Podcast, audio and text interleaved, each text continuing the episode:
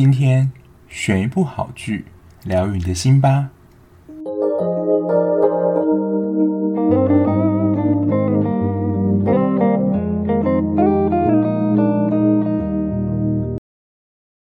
欢迎收听追剧二百五，我是小 B。Hello，大家，今天是五十五届金钟的第三集。这今年金钟台剧呼声很高的一部，也算是当时来说重振台剧在大家心中信心的一部。那它的虽然 title 就是连续十五天蝉联台湾 Netflix 榜的冠军，算是当时叫好又叫座的一部作品，就是《谁是被害者》。那他故事呢，就是由张孝全所饰演的一位亚斯伯格症的见识人员方一任，跟记者徐海英，就是徐伟宁饰演的，他们在追查命案的过程当中，发现方一任女儿跟他们所追查这些命案有关，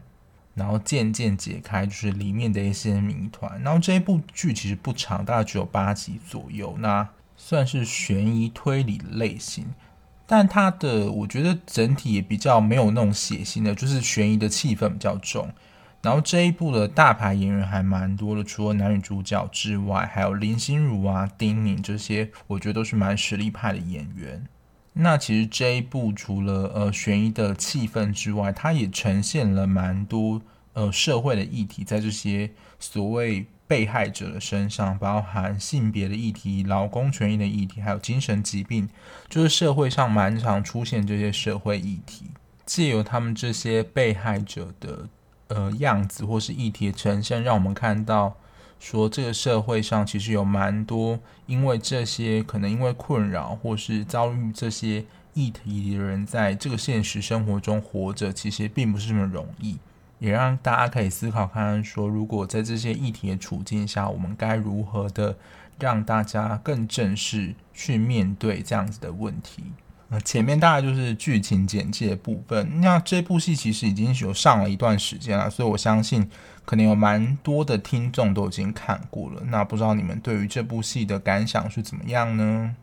那我觉得这部戏，我觉得可以大力赞赏，就是它美术上设计。这个美术上的设计，包括在片头，我觉得片头就真的是有那种超级悬疑 X 档案的感觉，做的真的很棒。然后这个美术还包括他们在场景跟应该说这些被害人的，比如说死法上里面的一些道具啊，或是化妆等等，真的是我觉得有超水准的表现。虽然刚刚一开始说它比较不像走血腥的路线，可是因为它里面就是有。被害者嘛，所以就是有一些尸体。那他在尸体的美术上，就是是有一些血腥的画面的，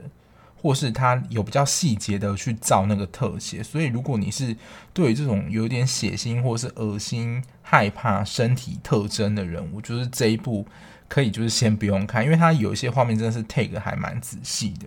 那令我就是印象最深刻，就是美术上，就是第一个溶尸的那个尸体，真的要给这个做化妆特效一个非常大的赞赏跟 respect。虽然说是没有真的看过，就是真实如果真的被溶尸或是被化学药品碰到的可能尸体或者怎么样呈现，但我觉得它在呃整个尸体的呈现上，就是还原度，我觉得是蛮高的。所以说，在美术、道具还有整个的氛围掌握上，我觉得这一部真的是营造非常成功。那我觉得第二个点就是，当你看完之后，你可以重新思考说谁是被害者这个片名的意义，因为就是在一般的状态下，他们就是看起来像是这个事件的被害人，这个死者。可是当你了解他们呃的死因跟他们自己背后的故事之后，还有他们整个可能在社会上遭遇的过程，你可以对于这个片名有一个算是重新思考机会。我自己想到了，就是有关于安乐死的议题，真的就是不爆雷啊，因为可能还是有一些观众没有看过。可是就是对于自己生命的主控权，大家是不是有自己生命的主控权？如果想要结束的话，是不是就可以呃有一些方法可以让他自己结束？当然，目前这个。议题还是比较具有争议性啊，但是就可以让我去思考到说，有关于被害者，他是真的是被害者吗？还是其实他只是被迫的，因为目前的法规或是道德伦理的规范，不能拥有自己生命的主控权。我觉得是在看完这一部剧之后，大家可以去思考的一个面向。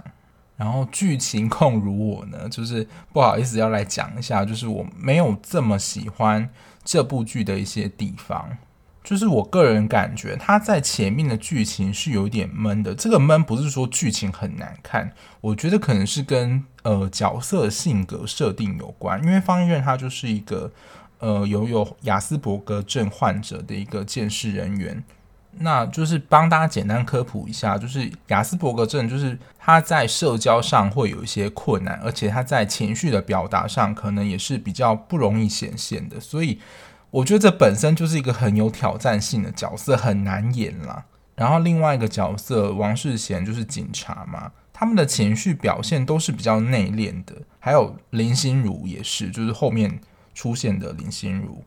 所以说，在整个剧情上，因为他都蛮多是在调查的场面嘛，所以你在还没有厘清来龙去脉之前，你就会看到一直整个在调查的过程。虽然最后可以知道说是呃，它整个是层层堆叠的一个过程，但你还没有搞清楚它的状况之前，你就会觉得呃节奏比较闷一点。所以在看这一部剧的，我觉得前面啦，就是真的要稍微撑过去一下。虽然它前面的一些美术啊或是道具很精彩，不过在整体的剧情张力上，应该说真的是张力啦，比较没有这么强。所以大家如果对这种比较没有起伏戏会想要睡的话，我觉得真的需要呃耐一点点性子去看。当然，它到最后结尾的时候，你就会觉得有种豁然开朗的感觉，就是你会知道说它前面可能这些被害者身份的意义啊，还有为什么他们要做这些事情的时候。可是可能真的是因为前面我觉得有一点闷太久了，所以我自己情绪上是没有太大波动。然后就会跟，因为前面嘛，就是你会一直有点在等的感觉，所以会跟后面情绪有点连不太起来。我就不知道大家看的时候感觉是怎么样。虽然题材的差异性是蛮远的，不过就我自己，呃，包括前面介绍我看的，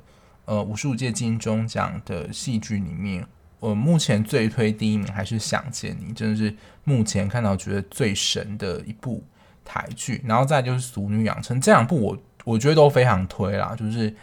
呃有时间的话，你可以两部都看。只是说想见你就真的需要动一点脑，因为它就是时空背景比较错乱嘛。然后俗女就是你能蛮能够融入，就是他们的生活，尤其你可能是 三十岁以上的人，就是更能够 pick up 里面的一些情感。然后再来才是谁是被害者，然后用久就是后来去看了之后，就真的觉得嗯还好，就可能真的不是我我菜吧。当然，以上就是我自己看完的意见啊，不知道就是大家觉得怎么样？有可能觉得很多人觉得用着很好看，也说不一定。那以上大概就是呃，谁是被害者这一部的一些相关剧情简介，还有我觉得在看的时候的一些感想跟心得，就供大家参考喽。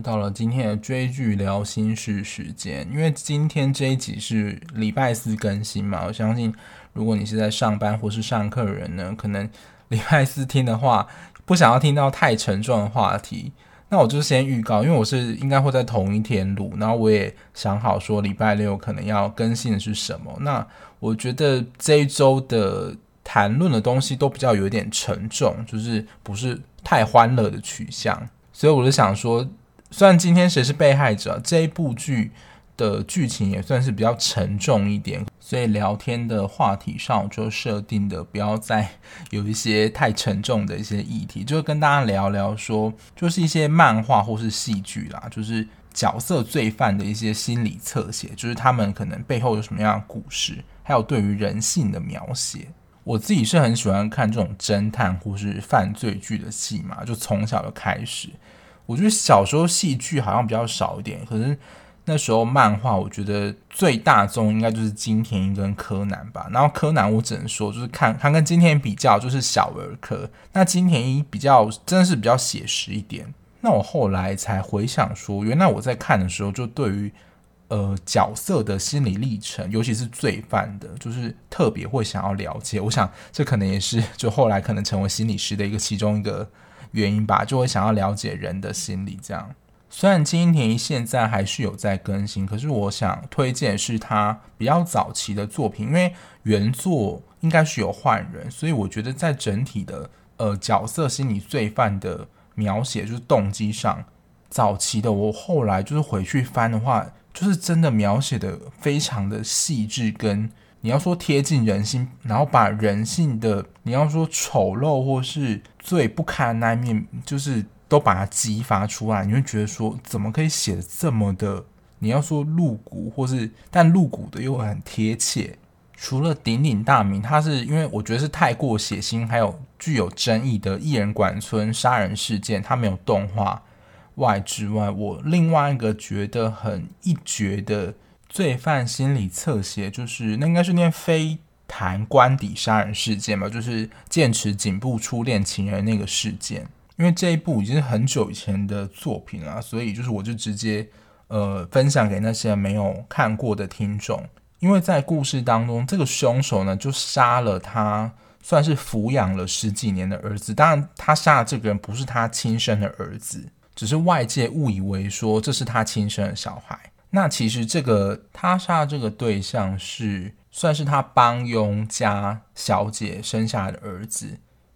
但是为什么他们身份会交换呢？就是等于说有点像是上演狸猫换太子的计嘛，就是等于就是说他把他的儿子跟这个小姐家的儿子就是身份对调，让他的自己的儿子能够在呃富裕的家庭中成长，然后他那个小姐家儿子就变成说是等于是自己抚养嘛。可是，在剧情的发展里面，就是继承遗产上反而是让。这个犯人抚养的儿子就是得到最后的遗产，然后他的亲生儿子反而没有办法继承遗产。他杀了这个他抚养儿子，理所当然就是要让他原本亲生儿子继承遗产之外，一部分的原因是他想起的就是在当年这个原本这个算是夫人吧，嘲笑他的样子，就是一辈子说你就是。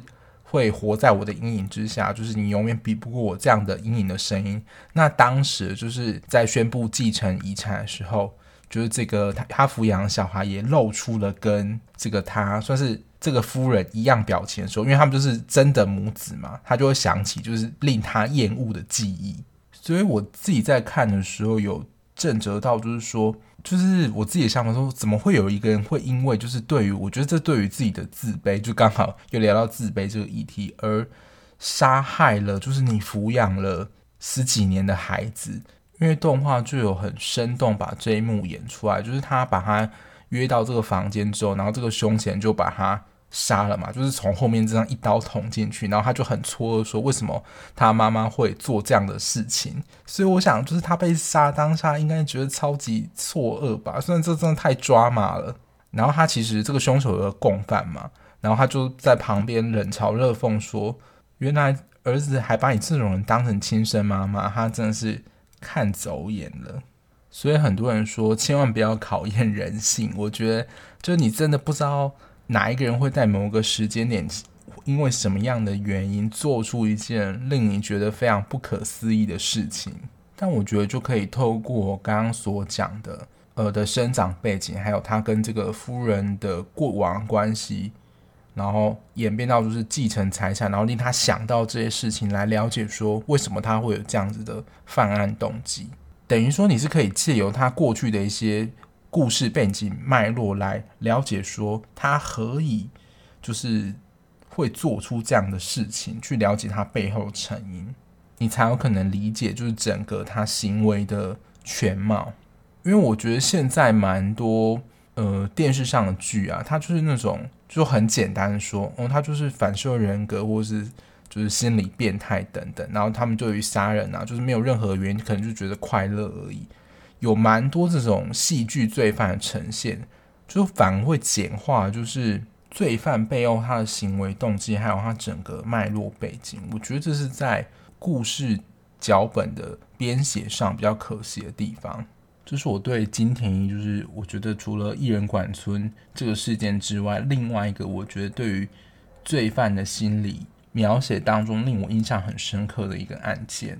但因为金田一他就真的比较偏写实的风格，所以有时候太写实到令人觉得有点不舒服。但如果你只是想要纯粹就是看看侦探剧，然后解谜的过程，然后就是享受那种紧张感的话，我觉得如果卡通的话，你就看柯南就可以了。那在心理学学门有一门学门叫做犯罪心理学，就是蛮多是在研究这种，比如说。呃，犯人的心理历程啊，或是他的作案动机等等，就是也是另外一个专门学科。如果大家有兴趣的话，可以去寻找相关资料，或是有一些其他 podcast，像是哇塞心理学，或是一些法律白话文，我觉得可以从剧或是电影当中去了解，就是犯人他背后的故事。当然也不是鼓励犯罪，但是就可以让大家了解说，为什么这些人会做出这样的事情。那如果你有看过一些你觉得非常好看、经典必推，我没有介绍到的，就这种侦探悬疑剧的话，麻烦告诉我，我很想就是追追看，然后再决定说要不要告诉大家这样。那今天节目就先到这边，如果你听完之后有什么想法，或看完剧有什么心得想要跟我分享的话，也欢迎到我的 IG 留言。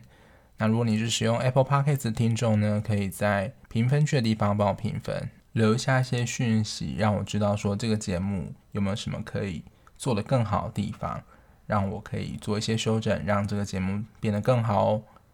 那我们下期节目再见啦，拜拜。